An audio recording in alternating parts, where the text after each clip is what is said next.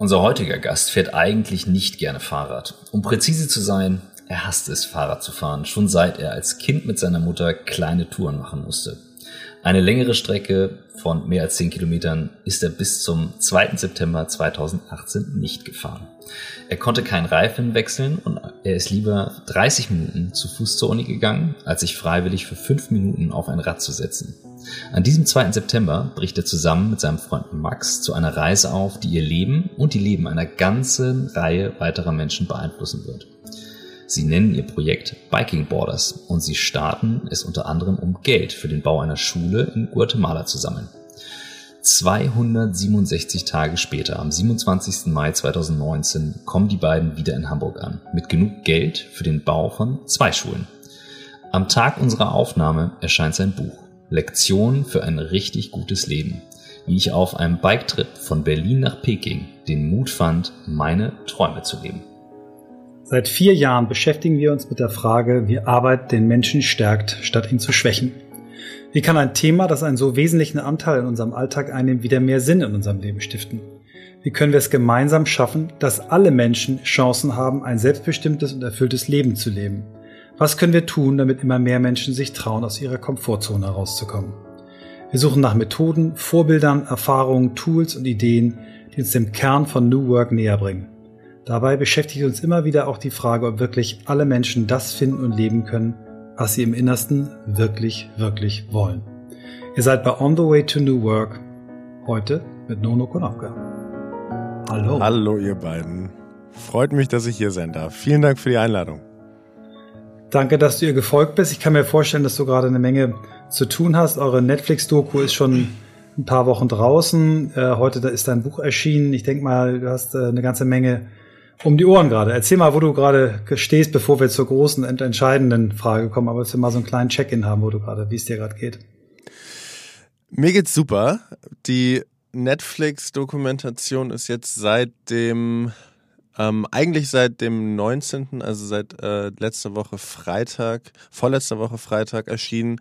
Wir haben aber erst am Samstag, dem 20. angefangen, sie zu kommunizieren, ähm, da wir es nicht auf den Tag auf den Hanau-Gedenktag legen wollten, sondern einen Tag später. Ähm, und dementsprechend ist es jetzt seit gut acht Tagen draußen. Es ist ziemlich verrückt, ähm, was mit dieser Dokumentation passiert ist, wie doll sie eingeschlagen ist ähm, und alles, was drumherum passiert, um das Buch, um sämtliche andere Projekte. Ähm, spannend, aufregend und intensiv wären, glaube ich, die drei Adjektive, die ich dafür herauspicken würde. Da haben wir, schon unsere, haben wir schon unsere erste Überschrift. Spannend, ja. aufregend, intensiv. Danke. Sorry, Christoph, hau rein. Nee, ich habe gleich auch, äh, wenn wir gleich in das Thema Film und äh, Fernsehen und Netflix einsteigen, tausend Fragen. Das, das wusste Michael natürlich vorher. Aber ähm, ich würde sagen, wir, wir starten trotzdem mit der Frage der Fragen, oder? Ja. Wie bist du der Mensch geworden, der du bist, dass du heute auch Reifen wechselst beim Fahrradfahren? Wie ich der Mensch geworden bin, der ich bin. Ähm Tja, durch sehr viel probieren und sehr viel machen, glaube ich. Also ich bin ja, ähm, also es ist natürlich, äh, das Alter existiert ja immer nur im Vergleich, aber im Vergleich zu ähm, vielen Menschen, mit denen ich spreche, immer Tag für Tag, sagen mir auf jeden Fall viele Leute, dass ich noch relativ jung bin mit meinen 27 Jahren. Und in diesen 27 Jahren habe ich ganz schön viel gemacht. Fällt mir immer wieder auf. Und ganz viel gelernt und auch ganz viel falsch gemacht. Und ähm, dazu bin ich zu dem Nono geworden, der heute hier bei Google Meet vor euch sitzt. Magst du mal ein paar von diesen Stories rausgreifen, wo du probiert hast und auch vielleicht auch solche, wo es mal nicht geklappt hat? Also wir, wir nennen das so Formative Moments, so vielleicht Ereignisse, Erlebnisse, die, ja, die, die besonderen Einfluss auf deinen Weg hatten? Ähm, also meine Jugend, ich war sehr, ich bin Einzelkind, bin bei meiner Mama mit meinem Stiefvater aufgewachsen, hatte eine sehr, sehr schöne Kindheit und eine sehr frühreife und sehr intensive Jugend, wenn man das so betiteln möchte. Und dann bin ich, wie man das so macht, wie man das so gemacht hat, vor Covid, nach dem Abitur nach Australien gereist und ähm, Hab auch da eigentlich diese gleiche intensive Jugend eigentlich nur noch intensiver weitergelebt, aber auch sehr viel entdeckt und hatte dann, glaube ich, es würde ich vielleicht so betiteln als mein erstes größeres einschneidendes Erlebnis. Und zwar habe ich in Australien ein Mädchen kennengelernt und habe die dann in Thailand zufällig wieder getroffen. Und sie war von der Ausstrahlung von ihrem Wesen war sie irgendwie anders und dann habe ich sie gefragt, was sie denn gemacht hat. Dann meinte sie, dass sie Vipassana, wie Meditation in Thailand gemacht hat. Und ähm, ihr müsst euch vorstellen, ich war gerade 19 und meinte, ja, okay, mache ich auch. Hatte keine Ahnung, was es war und bin dann ähm, äh, nach Bangkok gegangen und habe sozusagen hatte auf der Waage, ob ich nach Kambodscha gehe, auf die Partyinseln ganz unten oder ähm, zweiwöchig, zweiwöchiges Vipassana Retreat mache und ähm, ja, hab das dann gemacht. Also war zehn Tage in einem sehr traditionellen Tempel. Also ist nicht so ein ähm, nicht so ein westliches, nicht so ein äh, Touristenattraktions Vipassana Retreat, wie man das oft in der westlichen Hemisphäre hier kennt, sondern sehr sehr traditionell. Und das war so Meilenstein Nummer eins. Dann bin ich zurückgegangen ähm, nach Deutschland, habe ein internationales Studium angefangen in den Niederlanden, ähm, konnte aber eigentlich noch nicht so gut Englisch, habe das dann ähm, trotzdem einfach mal probiert. Und wo warst du da in Niederlanden? Wo warst du? Welche Stadt? Also es war erstmal in Venlo und die Uni ist die Fontys University of Applied Sciences und ich bin aber im Rahmen dieses Curriculums sehr viel um die Welt gereist für Auslandssemester, für Praktika und habe dann während des Curriculums aber auch gegründet. Also ich habe dann ähm, das erste, das erste, was ich gemacht habe, ist Wonderlab. Das existiert nach wie vor eine ähm, Digital- und Webdesign- und Online-Marketing-Agentur, die ich mit drei ähm, Ko Kollegen zusammen hochgezogen habe ähm, und dann habe ich noch eine Plattform, eine Vermittlungsplattform ähm, in den Niederlanden gegründet, wo Landlords und Studenten matchen und Studenten sozusagen kurzfristige ähm, Behausungen, also Zimmer finden können, weil natürlich in einer internationalen Uni Studenten immer nur kurz da sind, möbliert haben wollen. Äh, viele Leute wissen nicht, wenn sie nach Holland kommen, wie das alles funktioniert. Und da war ein großer Markt dafür da. Ähm, das habe ich beides gemacht. Und ähm, dann war, glaube ich, ein großer Punkt in meinem Leben dieses besagte Auslandssemester, wo ich nach Mexiko gegangen bin. Und ich bin danach von Mexiko ähm, nach Kolumbien geflogen und dann von Kolumbien durch Zentra äh, Zentralamerika hochgereist bis nach Guatemala, habe dann eine längere Zeit in Guatemala verbracht, habe da ähm, Freiwilligenarbeit gemacht vor Ort, weil ich eben Spanisch gelernt hatte und ähm, sehr gut Englisch spreche, habe dann sozusagen bilingual Unterricht mit den Kids ähm, gemacht in einer sehr ländlichen Region in Paraje in Guatemala. Und ähm, dann bin ich zurück nach ähm, nach Venlo und um diese kleine Nutshell-Geschichte dann jetzt nicht zu, nicht zu doll ausufern zu lassen, ähm, war ich im letzten Praktikum in Amsterdam in einem großen Corporate und ähm, habe aber diese Idee, etwas Gutes zu tun in dieser Community in Guatemala, wo ich war, ähm, nicht aufgegeben gehabt, habe dann ähm, die Idee gehabt, dass ich mit meinem besten Freund zusammen mit dem Maximilian Japs eine Radtour mache für den guten Zweck. Daraus ist dann Biking Borders entstanden und ähm, das ging, wie er so schön in der Anmoderation gesagt hat, am 2. September 2018 aus Berlin los. 15.120 Kilometer und 267 Tage lang sind wir nach Peking gefahren und ähm, ich habe dann meine, meine, ähm, mein einen also beide Firmen sozusagen äh, meine, meine Anteile verkauft, habe mich auf diese Reise begeben, habe sozusagen alles hinter mir gelassen, was mich hier irgendwie ähm, ähm, verpflichtet hätte, sowohl zeitlich als auch aufmerksamkeits- und fokustechnisch. Und dann haben wir uns auf diese Reise begeben und jetzt bin ich seit anderthalb Jahren wieder hier. Du hast ja in deiner Geschichte, die wirklich, die wir jetzt ja auch zumindest auch mal für die letzten Jahre noch ein bisschen gleich reintauchen werden, früh eigentlich zwei Themen gefunden, die viele Menschen nicht gleichzeitig entwickeln. Du hast sie scheinbar relativ ähnlich, zeitlich ähnlich entwickelt, nämlich das Thema unternehmerisch tätig zu sein und auf der anderen Seite aber auch schon sehr früh äh, was zurückzugeben. Ne? Also viele Unternehmer machen erstmal ganz, ganz lange und dann irgendwann sagen jetzt habe ich so viel Geld, jetzt müsste ich mal was zurückgeben. Ähm, aber beides so früh äh, zu bekommen als Impuls ist selten. Ähm, wo kommt das her? Das Unternehmerische und das Soziale? Eltern? Das ja, unternehmerisch hat einen relativ frühen ähm, Ursprung. Also es gibt diese lustige Geschichte. Meine Mutter ist ähm, Goldschmiedin und Ergotherapeutin und sie war früher aber nur Goldschmiedin, als ich, äh, ja, ich glaube, bis, bis ich in der ähm, siebten, achten Klasse war, da hat sie, glaube ich, dann ist sie äh, Ergotherapeutin geworden. Und es gibt diese witzige Geschichte, wie sie auf einem Kunsthandwerkermarkt war und ich war fünf Jahre alt und ich musste halt mitkommen habe mir dann vorher von ähm, einem Freund von meinem Stiefvater, der irgendwie so Holzschmuck herstellt, ähm, habe ich mir von meiner Mama all mein Taschengeld geholt und alles Geld, was wir irgendwie hatten oder was ich irgendwie zur Verfügung hatte, was natürlich jetzt nicht so viel war, und habe mir Holzketten gekauft. Das waren so Anhänger mit so Seepferdchen und so einem so kleinen Tierchen dran, dann diese, diesen Lederkettchen, diesen braunen und habe die dann ähm, hatte so einen eigenen kleinen Stand und habe die dann da verkauft und ähm, so hat sich das eigentlich immer weitergezogen. Also so war ein bisschen der Ursprung und es kommt auf jeden Fall aus dem familiären Umkreis. Ähm, wobei da jetzt kein, ähm, also mein Stiefvater ist auf jeden Fall Unternehmer und auch das Zurückgeben kommt auch aus dem familiären Umkreis.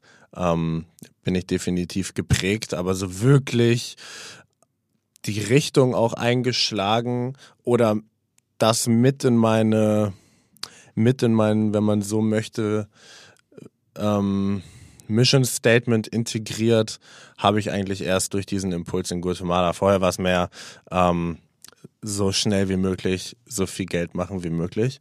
Und ähm, das ist ja auch nichts Verkehrtes, aber es sollte eben so funktionieren, dass andere Leute davon auch noch profitieren können. Hm. Wir haben eine, eine Geschichte hier bei uns gehört vor einigen Wochen äh, einer jungen Ärztin, die äh, über den Atlantik gerudert ist. Äh, sie hatte nicht selber die Idee dazu, sondern ihre beste Freundin.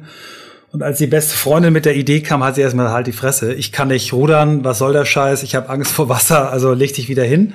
Und durch einen Zufall, äh, weil sie dann eben, also unser Gast dann irgendwann auf La Gomera war, wo dieses Rennen losging und sie dann mit eigenen Augen sah, was da passierte, äh, kriegte sie dann auf einmal doch so Lust. Wie war das bei euch? Also, ich meine, du hast gesagt, du, du, du, du liebst Fahrradfahren nicht, sondern du hast Fahrradfahren. Hattest du die Idee selber oder hatte Max die? Wie, wie war die Entstehungsgeschichte?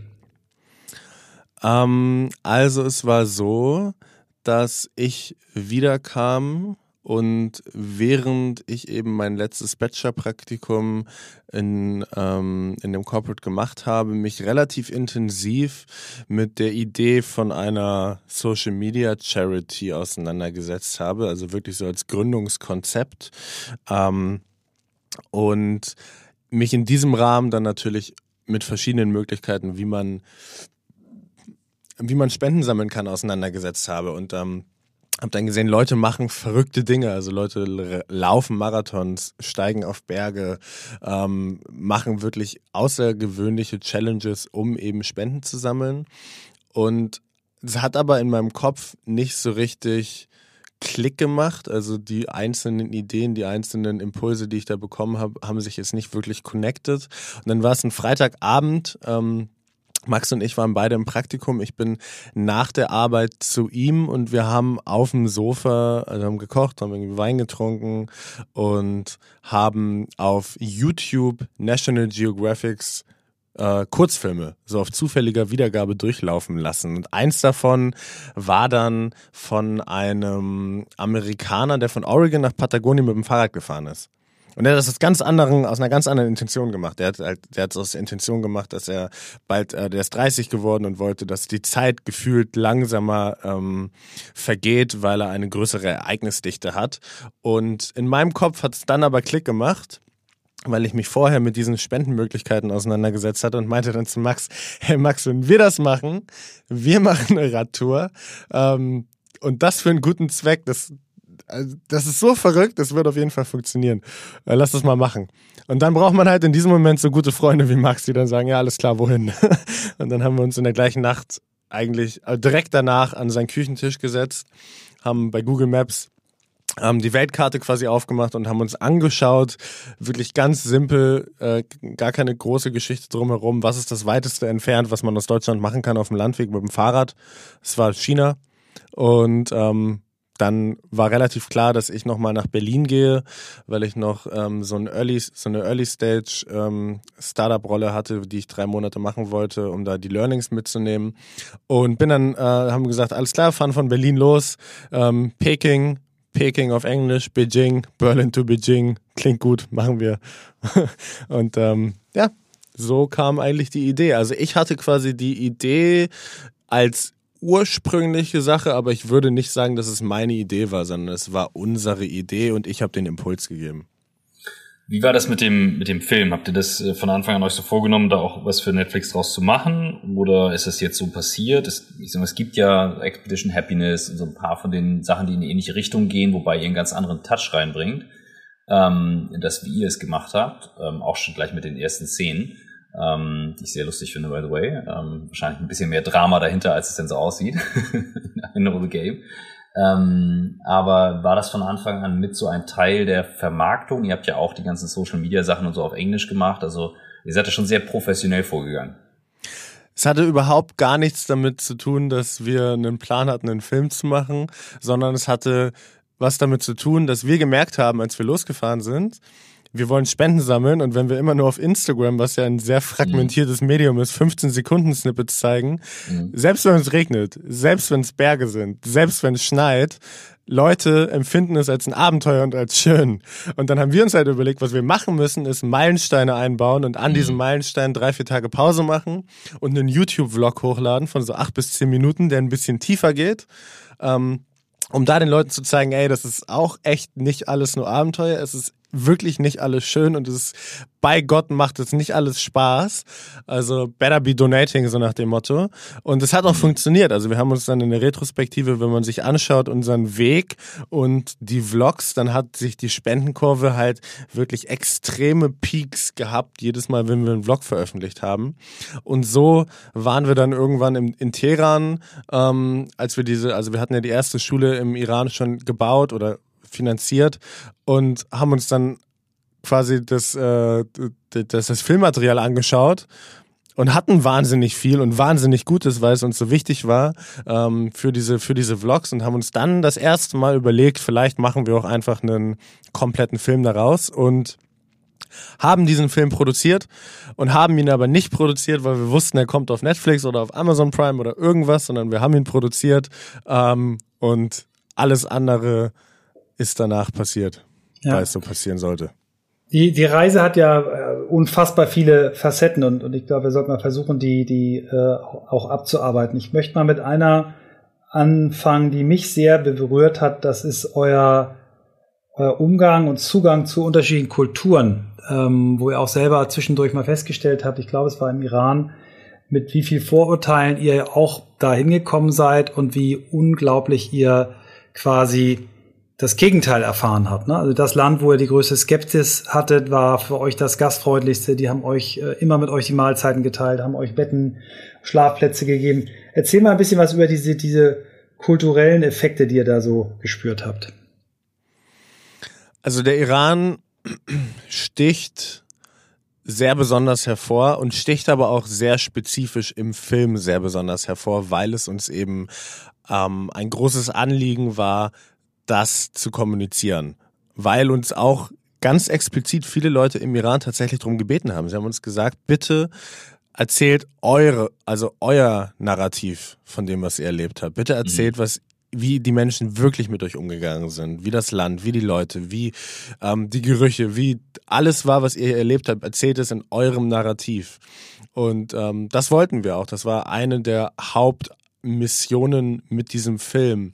Ähm, Nichtsdestotrotz muss man dazu sagen, dass eigentlich alles, also wir haben im Großen und Ganzen, wir waren 267 Tage unterwegs und 99,999 Prozent aller Begegnungen, die wir hatten, waren wunderschön und waren ähm, ehrlich und waren echt und waren, wo Fremde zu Freunden geworden sind.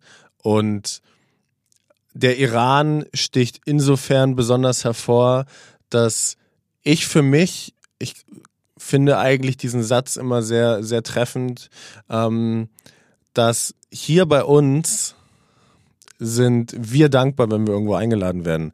Und was da war, war der, das wirklich das Gegenteil. Die Menschen waren dankbar, wenn sie uns einladen durften.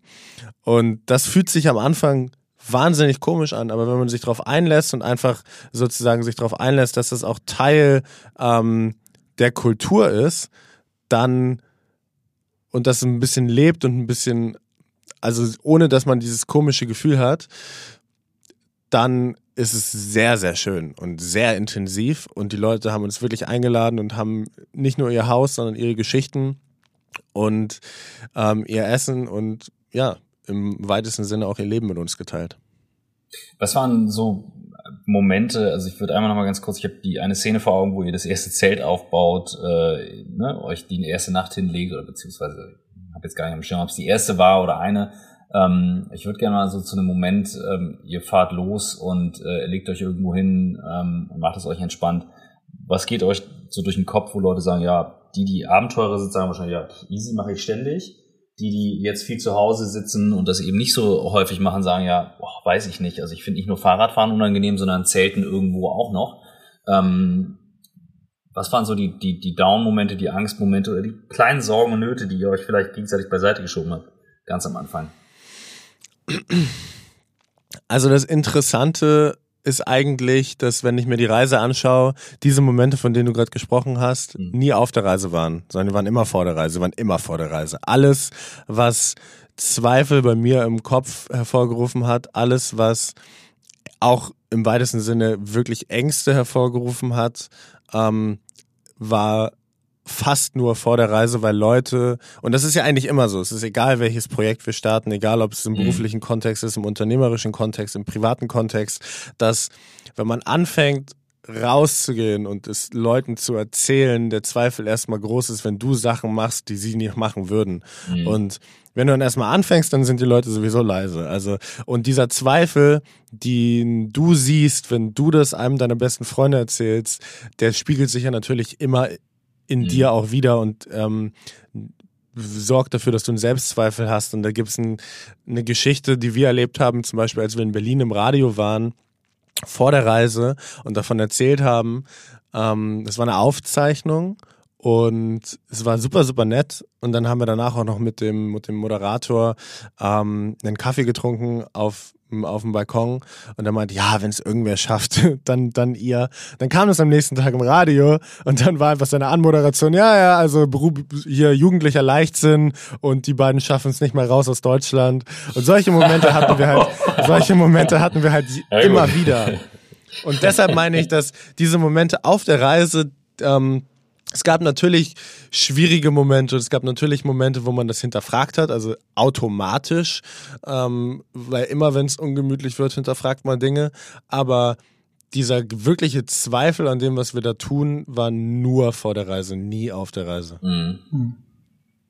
Das finde ich, find ich einen echt geilen Punkt, weil ähm, das hat ja ganz viel mit der Fantasie zu tun, die wir haben, gerade als Menschen, die Dinge durchdenken, ähm, dass wir eben das Denken dann auch zum Negativen werden lassen. Ne? Also, dass wir diese Sorgen mitnehmen lassen, anstatt zu sagen, mach's doch einfach mal. Und auch umgekehrt, wenn wir sagen, oh, jetzt machen wir irgendwas nicht, dass wir auch immer Sorge haben, jetzt haben wir tausend Sachen verpasst, das nicht zu tun. Auch da zu sagen, lass es doch einfach.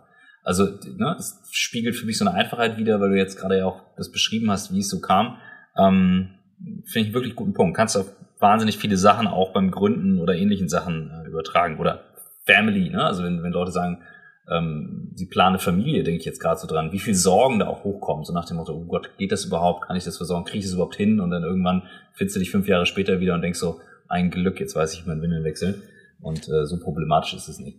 Bei mir ist, also was ich dazu auf jeden Fall gelernt habe, ist auch eine, ich glaube, so ein ganzes Unterkapitel im Buch, ähm, ist, dass ich krass, also ich habe wirklich krass in der Retrospektive verstanden, dass es nie darum geht, oder selten geht es darum, was gesagt wird, sondern es geht viel, viel, viel mehr darum, wer es dir sagt. Also wir hatten auf der Reise auch diesen Moment, wo wir ähm, Camping, uns, also uns beraten lassen haben zu Zelten und Isomatten etc., weil wir von dem ganzen Kram ja wirklich null Ahnung hatten, also gar nicht.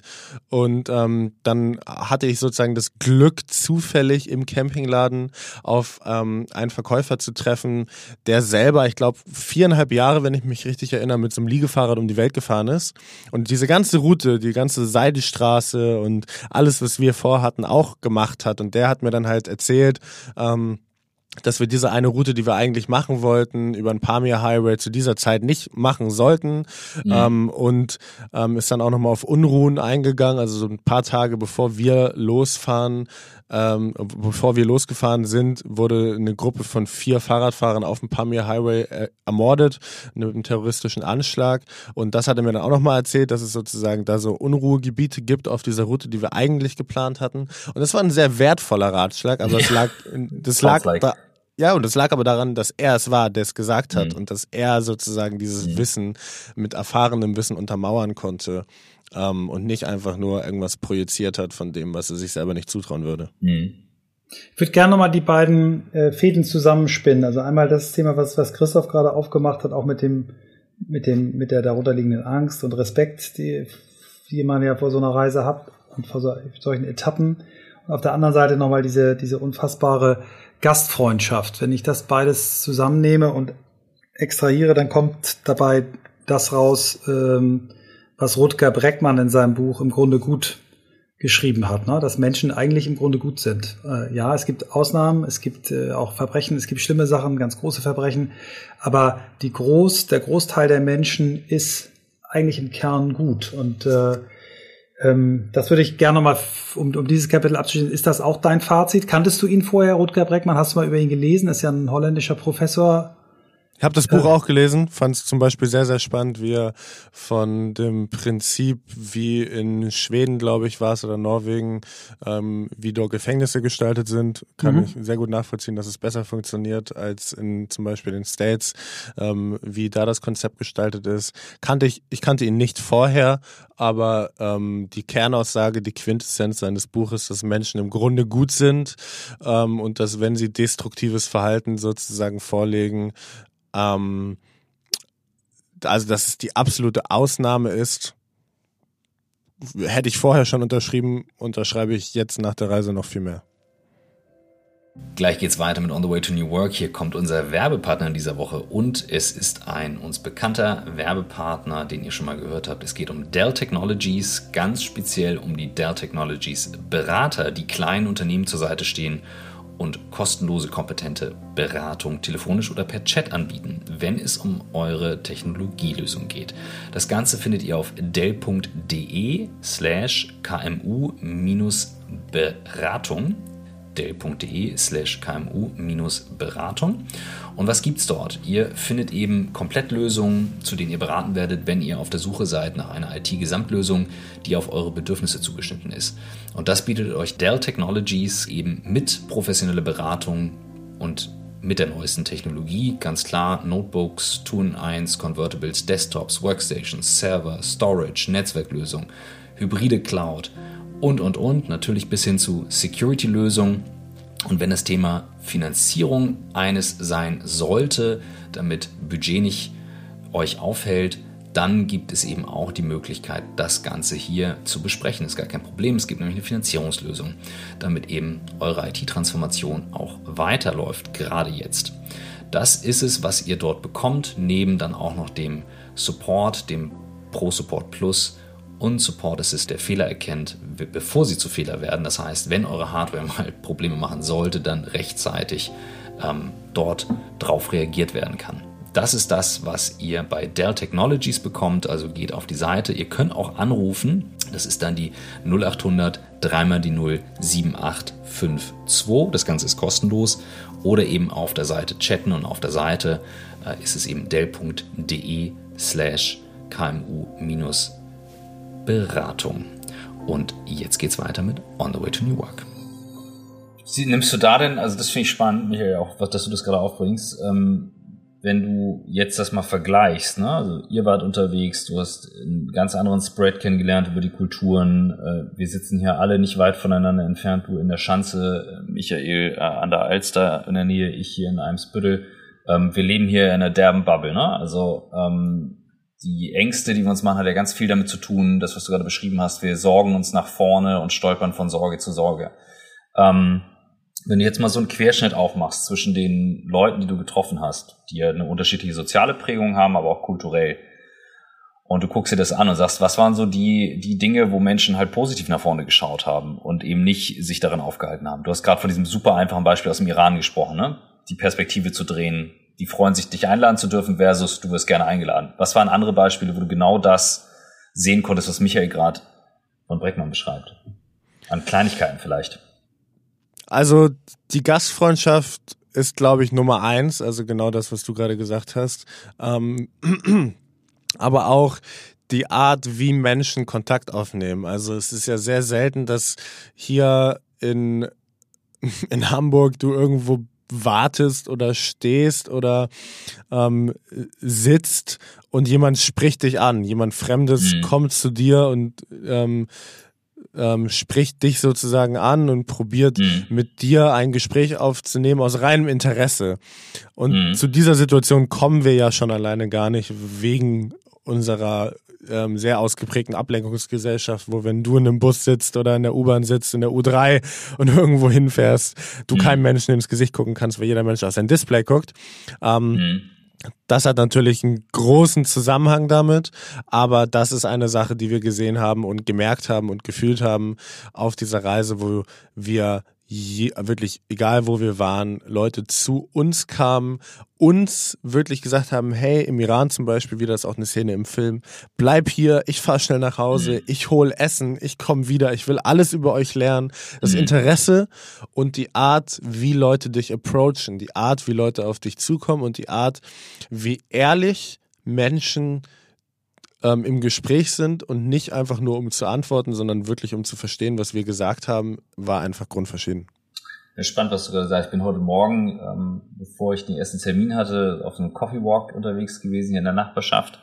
Und ein älterer Herr saß vor einem Laden und äh, sprach mich an mit dem ersten Wort Entschuldigung. Und ich hab, war sofort irgendwie skeptisch, why ever? Ne? Es gab überhaupt so gar keinen Grund. Und er wollte einfach nur die Uhrzeit wissen völlig banal. Und ich blieb dann kurz stehen, aber die, das Interesse war da nicht groß genug stehen zu bleiben und ein Gespräch anzufangen, obwohl wie nett eigentlich, ne? In Corona-Zeiten zu sagen, man, man hat mal einen Smalltalk.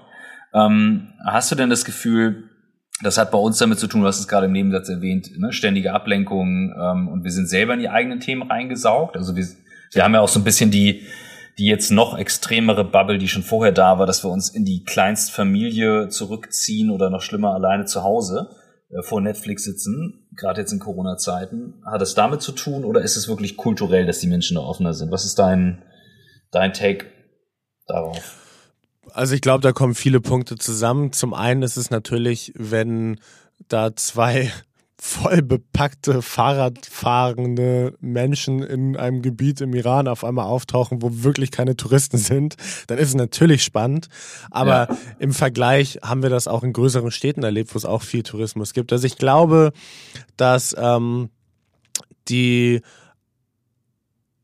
die Ausprägung der Ablenkungsgesellschaft, die wir hier in der westlichen Hemisphäre einfach noch sehr viel intensiver ähm, haben als jetzt natürlich irgendwo in Kirgisistan oder mhm. ähm, in, auch in ländlichen Teilen des Irans oder der Türkei einen sehr, sehr großen Teil dazu beiträgt, ähm, dass viel menschliche Interaktion verloren geht. Ich glaube auch, dass wenn man sich diese Bedürfnispyramide anschaut, die Menschen ähm, da natürlich eher mit den Befriedigungen der Bedürfnisse auf dem unteren Level der Pyramide ähm, beschäftigt sind. Also die brauchen irgendwie Essen auf dem Tisch für ihre Familie, die brauchen Dach über den Kopf und ähm, müssen ähm, für ihre Lebensunterhaltungskosten sorgen, wo wir alle mehr oder weniger, ähm, nicht alle, das ist falsch, aber ähm, die meisten Menschen um uns herum ähm, damit beschäftigt sind, auf diesem höheren Level der irgendwie Selbstverwirklichung dem hinterher zu rennen, was ja selber sehr viel schwieriger greifbar ist.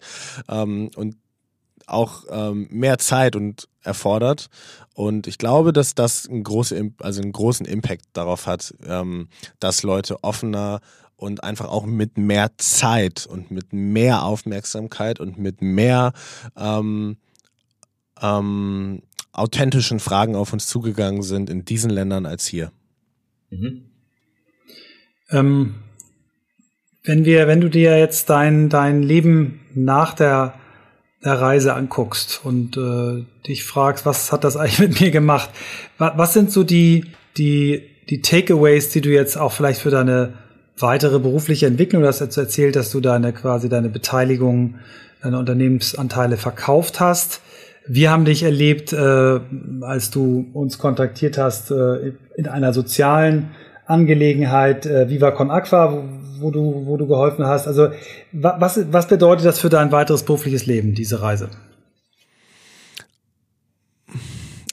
Möchtest du darauf hinaus, was ich persönlich für mich mitgenommen habe an so quasi Key Learnings oder ja so ein bisschen so, so genau ich werde nie wieder ich werde ab jetzt immer oder also egal was aber was was ich na also meine Vermutung ist dass du äh, wahrscheinlich sagst äh, wenn ich jetzt noch mal eine Firma gründe äh, muss die einen Purpose haben, der irgendwie hilft, die 17 Nachhaltigkeitsziele der UNO zu. Also das wäre meine Eingangshypothese. Ne? Also oder sagst du, nee, das ist ein wichtiger Teil von mir, aber es hat jetzt nicht unbedingt was mit meinem nächsten beruflichen Thema zu tun. Also, also ähm, ich bin jetzt, ich bin nach wie vor, also auch Biking Borders, auch das wir da, was wir dort auf die Beine gestellt haben, ähm, ist eigentlich, hat alle Regeln eines einer guten Branding Strategy für ein Unternehmen befolgt. Also es war ein es ist ein Unternehmen gewesen, nur halt dass diese dieses Geld, was wir komplett gesammelt haben, wir halt nicht behalten haben, sondern wir haben es halt weitergegeben.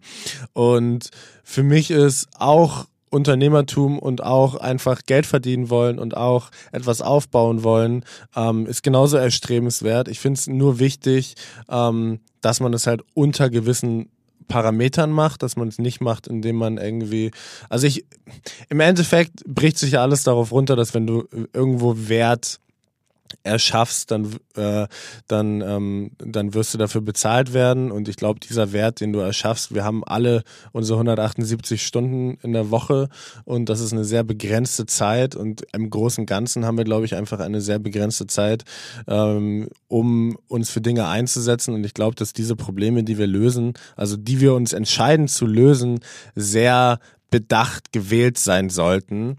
Ähm, und es muss nicht sein Spenden sammeln. Es muss nicht sein ähm, im ähm, etwas mit also ein Social Business zu bauen, überhaupt nicht. Es kann auch einfach etwas sein, wo du ein rein ähm, und also rein profitgetriebenes Unternehmen gründest, was als Produkt, als Dienstleistung einen Mehrwert stiftet, an den du selbst glaubst. Und ich glaube, also ich müsste jetzt nicht diesen Weg, ich werde nicht diesen Weg ähm, des Fundraisers, des, ähm, des NGO-Advisors ähm, gehen, sondern dem des Unternehmers, definitiv. Und ob das jetzt ein soziales Unternehmen ist, ob das ein ähm, Unternehmen ist, ähm, wo ich einfach mit dem Produkt und mit der Vision dahinter daran glaube, dass es etwas Gutes tut, das sei dahingestellt. Mhm. Kannst du mit dem äh, Thema, was die beiden Einhörner äh, Philipp und Waldemar mit ihrem Unternehmen machen, dass sie quasi eine, äh, eine, eine Purpose GmbH konstruiert haben und ja auch dafür kämpfen, dass diese Rechtsform äh, irgendwann eine neue Standardrechtsform wird, also dass man sagt, das Unternehmen gehorcht im Wesentlichen erstmal seinen Zweck und nicht, nicht seinen Eigentümern. Ist das was, was bei dir resoniert oder? Ich muss ehrlich zugeben, ich kann dir da keine sehr fundierte Meinung zu geben, weil ich mich noch nicht so sehr damit auseinandergesetzt habe. Ähm, deshalb würde ich es einfach vielleicht nachreichen, wenn ich mich damit nochmal auseinandergesetzt habe. Wunderbar, das finde ich total cool. Das ist sehr erfrischend, wenn jemand mal auswerten. Das ist total frisch, ja. echt. Wenn mal jemand sagt, nö, kann ich nichts zu sagen, habe ich mich nicht mit beschäftigt, alles klar. Ja. Lass uns mal ähm, auf das Filmthema trotzdem nochmal kommen. Vermarktung, Filme, weißt du, ähm, bei euch ist das ein, das Produkt aus der Intention heraus entstanden, zu dokumentieren, was da passiert. Und da ist was Gutes draus geworden. Ähm, jetzt gibt's andere, die wollen ähm, auf YouTube was machen, auf Netflix was machen und Co. Und das sind sehr andere ähm, Filmvermarktungsformate, als die das früher waren. Wie ist jetzt deine Erfahrung mit diesen Kanälen? Es ist ja richtig viel Arbeit, auch auf Social Media die Sachen am Laufen zu halten und das macht sich nicht von alleine. Ich habe für deinen Podcast mal eine Werbung eingesprochen. Also wir haben deinen Podcast mal auf unserem Podcast beworben. Ähm, so verläuft es eben auch. Ähm, kannst du aus der Welt mal ein paar Erfahrungen teilen, so Schnittstelle Unternehmer, junger Unternehmer mit aber sehr ambitionierten Ideen nach vorne und was du gerade aus diesem ganzen Medien ähm, Thema gelernt hast, wie du es angegangen bist oder wie ihr es angegangen seid?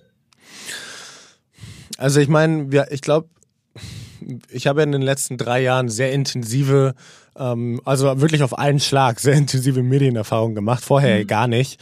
Ähm, wir haben diesen Account in sehr kurzer Zeit sehr intensiv aufgebaut und ähm, genauso wie ich meine, ich habe jetzt ja zwei Podcasts, einmal den Nono Yes Yes Podcast, wo ich mit irgendwie bekannten Menschen sprechen, jetzt einmal seit neuestem mit André Schürle zusammen, wo wir über den Alltag sprechen, über die Schnittstelle zwischen Persönlichkeitsentwicklung und unternehmerischen Tätigkeiten.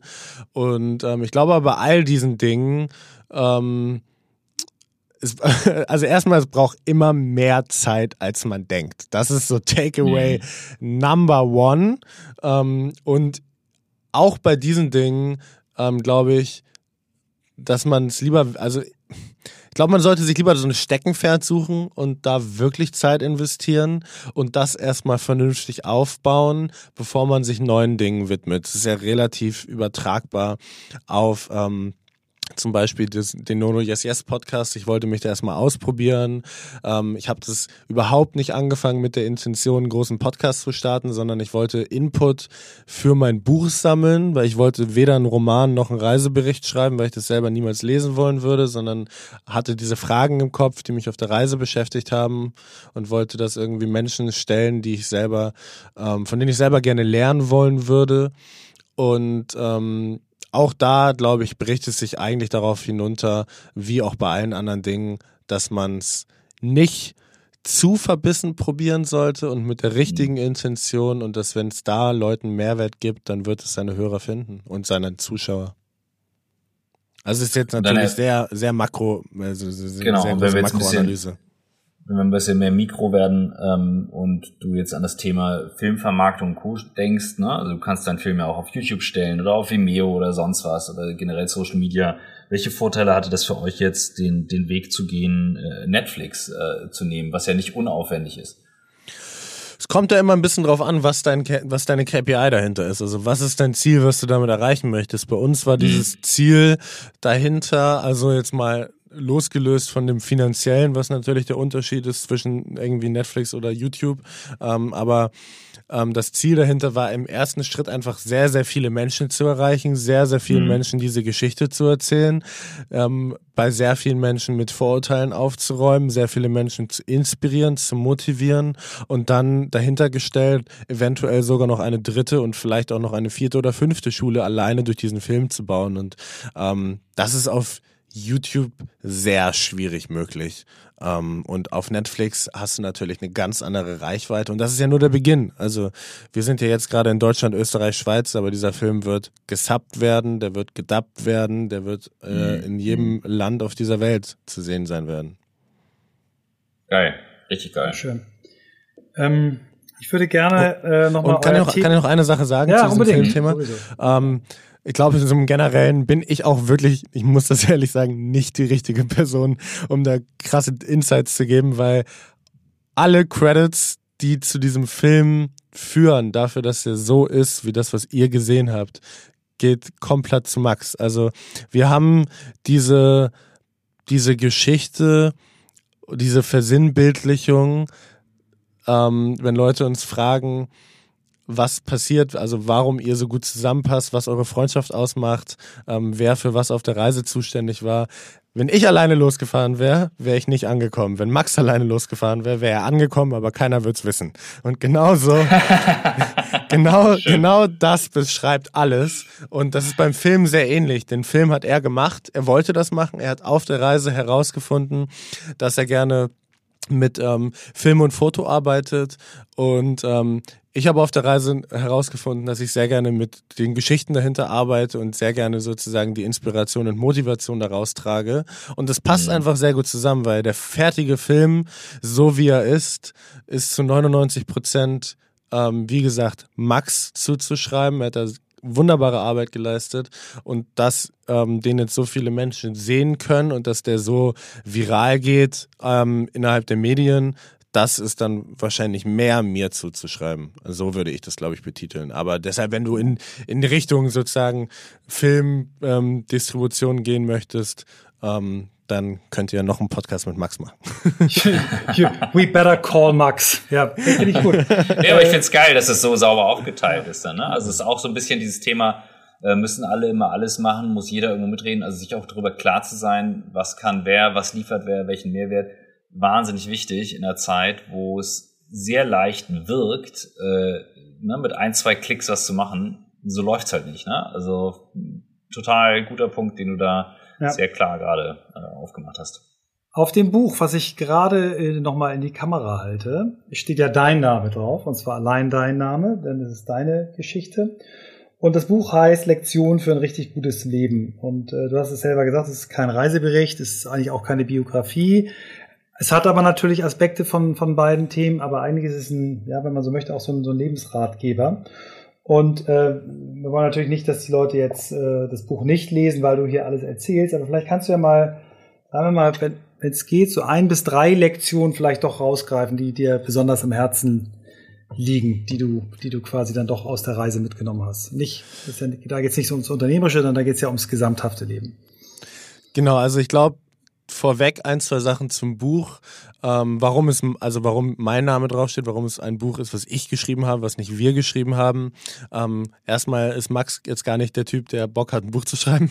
Das ist, glaube ich, Punkt Nummer eins. Aber dann ist es ja auch so, auf so einer Reise, ob ich jetzt durch ein schwarzen, unbeleuchteten Tunnel im Iran mein Fahrrad schiebe und mich an die Wand drücke, drei, vier Kilometer lang, während die LKWs links an mir vorbeibrettern. Oder Max macht das. Wir sind zwei grundverschiedene Wahrnehmungen von dem, was wir da erleben und grundverschiedene Takeaways. Genauso in allen anderen Situationen. Die Furcht, die er erlebt, wenn er einen Bären sieht oder die Dankbarkeit, die er er erlebt wenn er eingeladen wird und das damit auch die gesamten Takeaways der Reise. Also wir haben zwar die gleiche Reise gemacht, aber im Endeffekt ist sie trotzdem grundverschieden für uns beide. Und deshalb mir war es wichtig, ähm, und das sage ich im Vorwort, dass alles, was diesen Film ausmacht und alles, was im weitesten Sinne ähm, als erstes sehr besonders wirkt. Also ob es jetzt der Bär ist oder Geheimagenten oder minus 20 Grad in, im Schnee oder in der Wüste oder ähm, alle diese Dinge. Natürlich macht das was mit einem, natürlich lernt man was daraus. Aber was ich am besondersten an der Reise finde und was mir am meisten gebracht hat, ist es tatsächlich einfach so unfassbar viel Zeit alleine zu sein ohne Ablenkung. Wenn man mhm. 267 Tage lang geradeaus fährt, dann ist es so, du hast beide Hände am Lenker, du hast kein Smartphone mhm. in der Hand und du hast so eine sehr meditative, also ich kann es tatsächlich, kann ich da eine ganz gute Parallele zu Vipassana ziehen. Du hast so eine sehr meditative Tätigkeit, weil du hast so eine kognitive Grundanstrengung, weil du geradeaus fahren musst an dem Seitenstreifen, weil links neben dir die LKWs lang brettern und du willst nicht irgendwie vor deren, vor deren Reifen kommen. Und trotzdem hast du noch so viel mentale Kapazität, dass du eigentlich ähm, wirklich das erste Mal Zeit hast, dir über ganz viele Dinge Gedanken zu machen, wo du sonst die, die sonst einfach nicht die Aufmerksamkeit bekommen, die sie verdienen und auch die Dinge, die du erlebt hast, wirklich zu reflektieren und zwar zu Genüge zu reflektieren. Mhm. Ähm, und deshalb ist eigentlich für mich das Besonderste der Reise, diese Zeit zu haben, mir diese Fragen zu stellen und ähm, da tatsächlich auch wirklich intensiv drüber nachzudenken. Ähm, und daraus ist dieses Buch entstanden, weil in dem Film sieht man diese extremen Sachen, man sieht den, man sieht den Wolf, man sieht den Schnee, man sieht die Wüste, man sieht die Agenten, man sieht das alles. Und mhm. was aber man natürlich nicht sieht, ist, was so eine Reise persönlich mit einem macht. Was ist ein, also wie es einen verändert und wie es auch ein, was man daraus gelernt hat, was man hier im Alltag anwenden kann. Und das war mir unfassbar wichtig, weil ich glaube, dass wir in einer Zeit leben, wo ganz viele Menschen, so wie ich auch, aus der Uni kommen und einfach durch die schiere Überforderung von dieser Multi-Optionsgesellschaft nicht wissen, was sie machen wollen. Und ähm, ich glaube, dass das, was ähm, oder in allgemeinen Umbruchphasen und ich glaube, dass diese ganzen Dinge, die wir da erlebt haben, dabei extrem helfen können. Das ganz kurz zum Buch vorweg. Ab, ab welchem Kilometer Fahrradfahren setzt denn die Erkenntnis ein? Oder muss jeder die 267 Tage auf dem Rad sitzen? Vielleicht gibt es ja andere, die auch nicht so gerne Fahrrad fahren. Also die, die Erkenntnis setzt eigentlich ein, wenn du wieder da bist und dir das erste Mal darüber im Klaren wirst. Also ich meine, du musst dir das so vorstellen, ich kam wieder an und ich, das sind zwölf Lektionen und wir waren neun Monate unterwegs und das hat mhm. aus Grund zwölf Lektionen, weil ich auch noch drei Monate brauchte, um wieder anzukommen. Und mhm. ähm, deshalb, im, ich glaube im Allgemeinen, du musst dafür kein Fahrrad fahren, du musst dafür nichts dergleichen machen, ähm, sondern kannst doch einfach bewusster im Alltag sein und dich mit diesen Sachen mhm. auseinandersetzen. Aber das erfordert natürlich ähm, also du kannst es eigentlich kannst es fast nicht. Ich würde es nochmal zurückziehen, weil das erfordert natürlich sehr viel Zeit und sehr viel Energie und sehr viel mhm. Fokus. Und das kann man sich tatsächlich einfach mhm. fast nicht erlauben.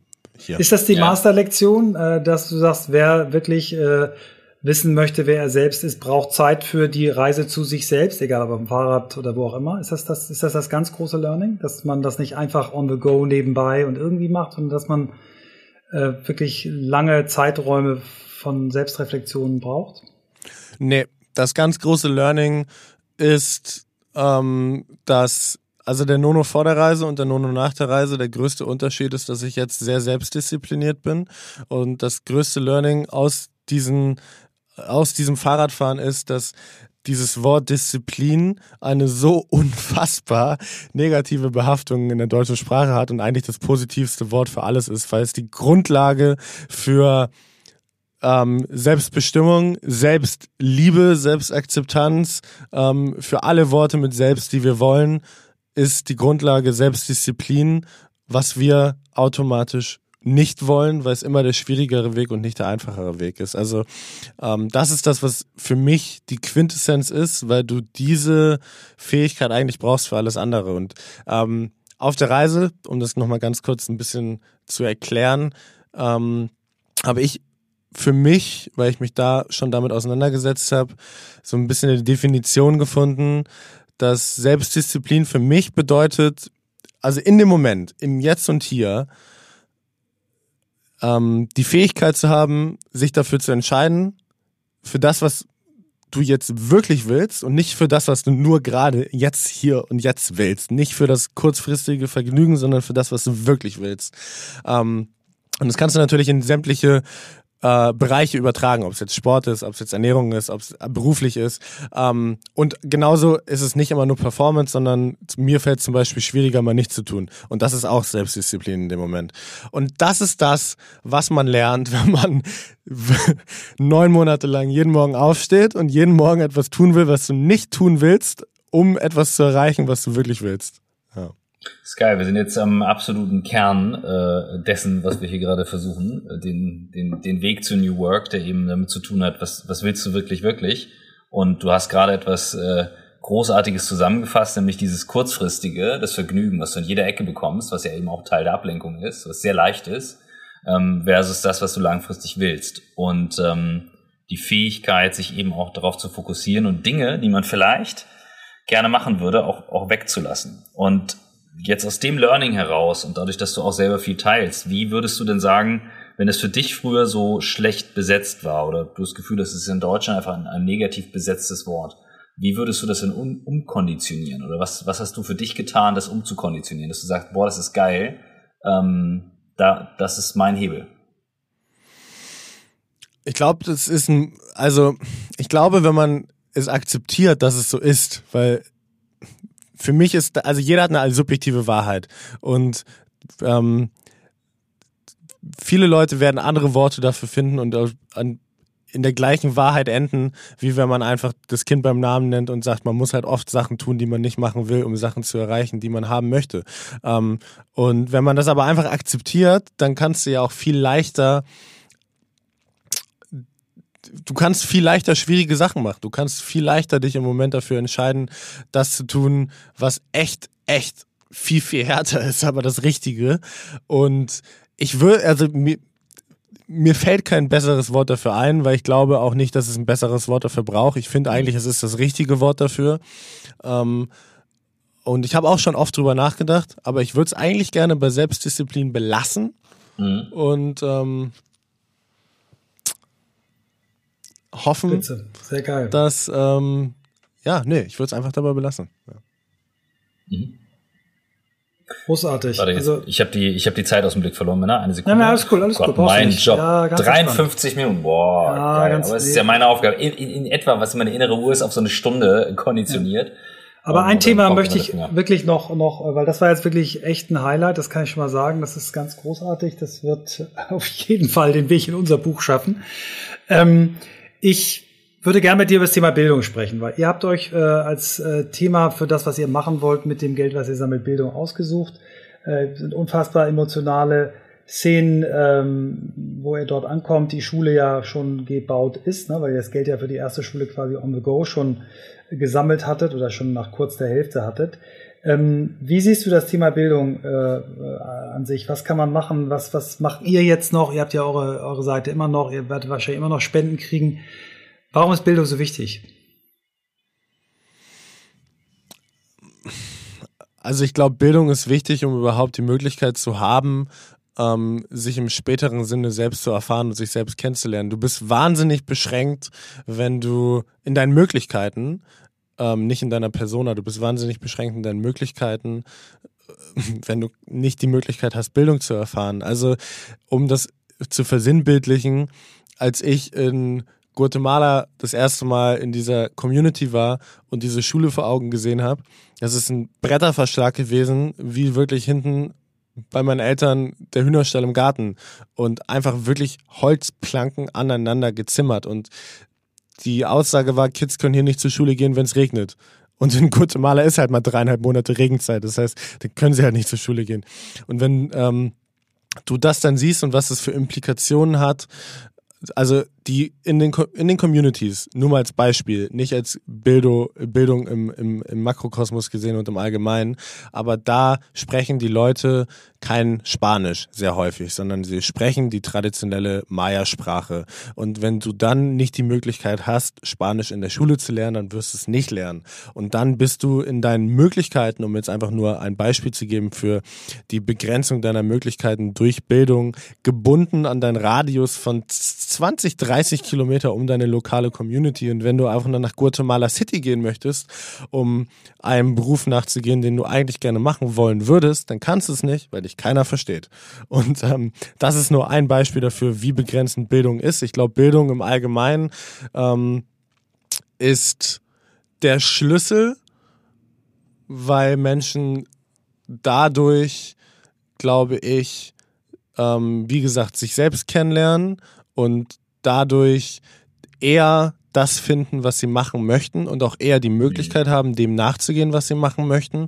Und wenn man diesen Gedanken weiterdenkt und weiterdenkt und weiterdenkt, dann ist es natürlich so, dass wenn mehr Leute sich selbst kennen, mehr Leute mhm. sich selbst kennen und dadurch kennen, was sie machen wollen und dem dann auch die Möglichkeit haben, dem nachzugehen, dann gibt es auch weniger Menschen, die ähm, sozusagen das Gegenbeispiel sind zu Gastfreundschaft und guten Menschen. Dann gibt es nämlich, also dann gibt es automatisch mehr unzufriedene Menschen und auch extrem unzufriedene Menschen und vielleicht auch destruktive Menschen. Also ich glaube, Bildung ist der Schlüssel für eine bessere Gesellschaft. Word. Definitiv. Ja, nein, die Frage habe ich natürlich auch rhetorisch gestellt, aber ich fand es einfach großartig, auch in, in eurem Film. Ihr benennt ja auch nochmal äh, den geringen Wert, den wir aufbringen müssten, um einem Kind äh, ein Jahr Schule zu ermöglichen. Das sind ja, das sind ja Geldbeträge, wo man sagen kann, warum warum macht nicht jeder von uns irgendwie eine Patenschaft für so etwas? Ne? Also es ist, äh, vielleicht kannst du da noch mal was zu sagen, wie, wie günstig es eigentlich ist, äh, äh, Bildung zu machen und was für einen Hebel man damit eigentlich erzeugt.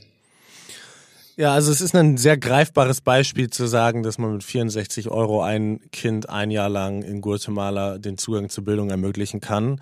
Und es ist auch wichtig, dass wenn man, also für jeden, der hier zuhört und vielleicht, weil wir kriegen Tausende und Abertausende, ich habe bestimmt 3000 ähm, Instagram-Nachrichten, die nach dem Motto gehen, wir möchten auch sowas machen und wir wissen nicht wie und wie habt ihr das so toll kommuniziert. Und ich glaube, das Wichtige im Storytelling ist, dass man die Sachen halt greifbar macht.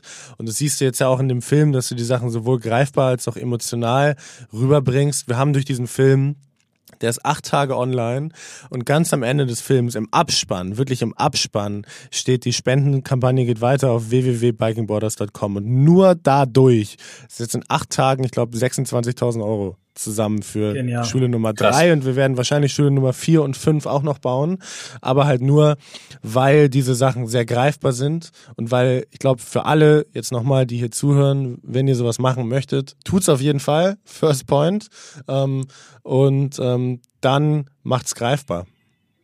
Ja, danke.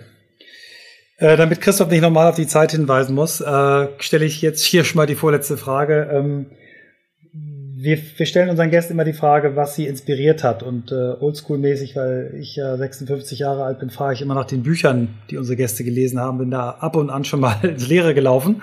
Aber vielleicht äh, hast du ja ein paar Bücher, die du gelesen hast und die du gern weitergeben möchtest. Und äh, wenn nicht, dann freuen wir uns aber für jede äh, Inspirationsquelle, die du uns sonst noch nennen magst.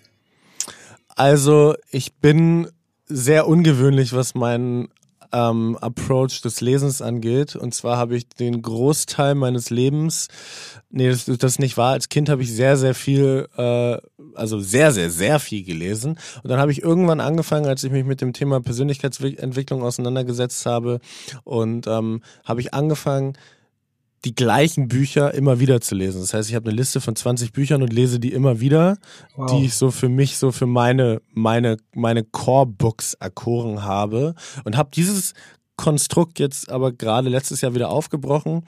Ähm, wenn ich es runterbrechen würde, dann würde ich wahrscheinlich Man's Search for Meaning von Frankel nehmen, dann würde ich höchstwahrscheinlich, ähm, es kommt ein bisschen drauf an, wonach man sucht. Ähm, wenn man in auch noch was sehr greifbares, Hardskill-mäßiges nehmen würde, dann würde ich das TED-Buch empfehlen, Talk Like TED. Finde ich auch wahnsinnig gut. Ähm, dann, das muss ich hier mal ganz, ganz, ganz tief abtauchen. Ähm, dann, wenn man etwas in diese spirituelle Richtung haben möchte, dann äh, kann ich natürlich den All-Time Classic Eckart Tolle jetzt empfehlen, wenn man etwas in die Richtung vor allem für Männer mit männlicher Verletzlichkeit haben möchte, dann kann ich Mask of Masculinity von Lewis Hose empfehlen. Und ich würde euch sonst im Nachgang einfach auch nochmal die Liste schicken. Dann könnt ihr das. Oh, das wäre einiges, fantastisch. Einiges, einiges dabei, aber gerne, gerne. Komplett gerne. übernehmen. Sehr, sehr gerne. Ganz toll. Ja. ja. Ähm, allerletzte Frage, Nuno. Ähm, du hast jetzt noch drei Wünsche frei für deine Bucketlist. Eine Sache, die du noch erleben möchtest, eine Sache, die du noch lernen möchtest und eine Sache, die du vielleicht noch zurückgeben möchtest. Was wäre das für dein vor dir liegendes Leben? Also eine Sache, die ich noch erleben möchte, ähm, ist, also,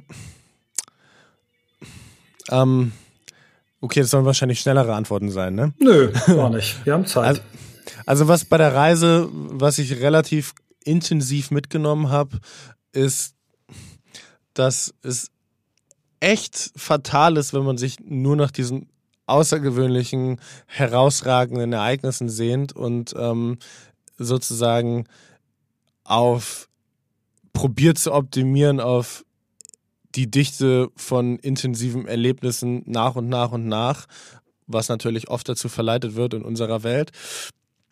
Und ich glaube, dass es sich runterbricht, dass wenn ich irgendwann sehr, sehr alt bin und zurückschaue auf die Sachen, die sehr gewöhnlich sind, mit einfach Leuten, die mir sehr, sehr nahe stehen, und das sind, glaube ich, die wirklich wichtigen Sachen und vor allem auch die dringlichen Sachen, weil oft vergessen wir das, wenn wir sozusagen dringliche Sachen vorne ranstellen, dass das die wichtigen Dinge sind. Und ich habe meiner Mutter und meinem Stiefvater dieses Jahr, weil ähm, natürlich jetzt diese ganzen Projekte auch einfach wahnsinnig gut sind und das alles super toll läuft, hatte ich jetzt das große Privileg, den jeweils beide eine Reise zu schenken, die sie beide mit mir machen dürfen, getrennt voneinander, also einmal mit meinem Stiefvater, einmal mit meiner Mama. Und ähm, werde mit meiner Mutter nach Nepal fliegen, sobald das wieder möglich ist, natürlich. Und ähm, da eine Reise machen. Und das will ich auf jeden Fall machen und das werde ich auch auf jeden Fall machen.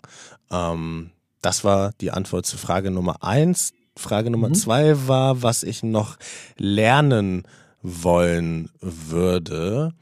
Ähm, also,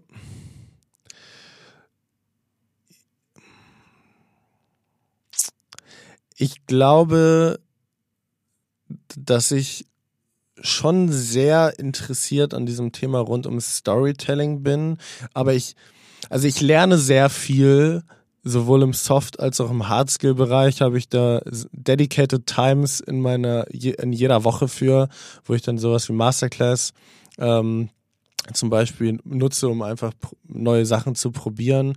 Und was da gerade was ich gelernt habe, was ich vielleicht einfach mal empfehlen kann, ähm, ist ähm, Art of Negotiation, was ich einfach mhm. super finde. Und ähm, was mich jetzt gerade sehr, sehr reizt, ist das Thema Storytelling. Und zwar in dem Bereich, wie man jetzt eine Geschichte erzählt, die man halt eben nicht selbst erlebt hat und wie man eine mhm. Geschichte erzählt, also mehr so romanmäßig, weil tatsächlich ich lese keine Romane, ich lese ähm, keine Reiseberichte, ich lese diese Mischung aus Ratgeber und ähm, so Guidance-Bücher, wo man das Gefühl hat, man hat einen Mehrwert, man nimmt was mit.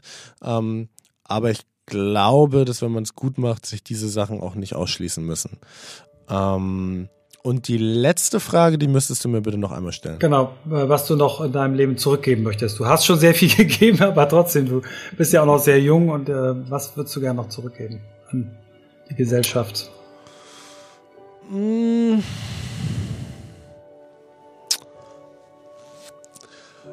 Ähm,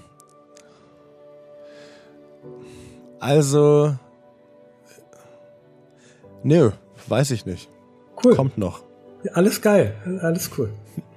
Und ich äh, mag es sehr, äh, wie du dir Zeit genommen hast, die Fragen zu beantworten. Und ähm, wir beide danken dir ganz, ganz herzlich für die Zeit, die wir mit dir verbringen durften und hoffen, dass wir eurer Idee noch ein bisschen Schwung über den Podcast geben können. Uns hast du auf jeden Fall Schwung für unser Buch und unseren Film über unsere Reise gegeben. Vielen, vielen Dank.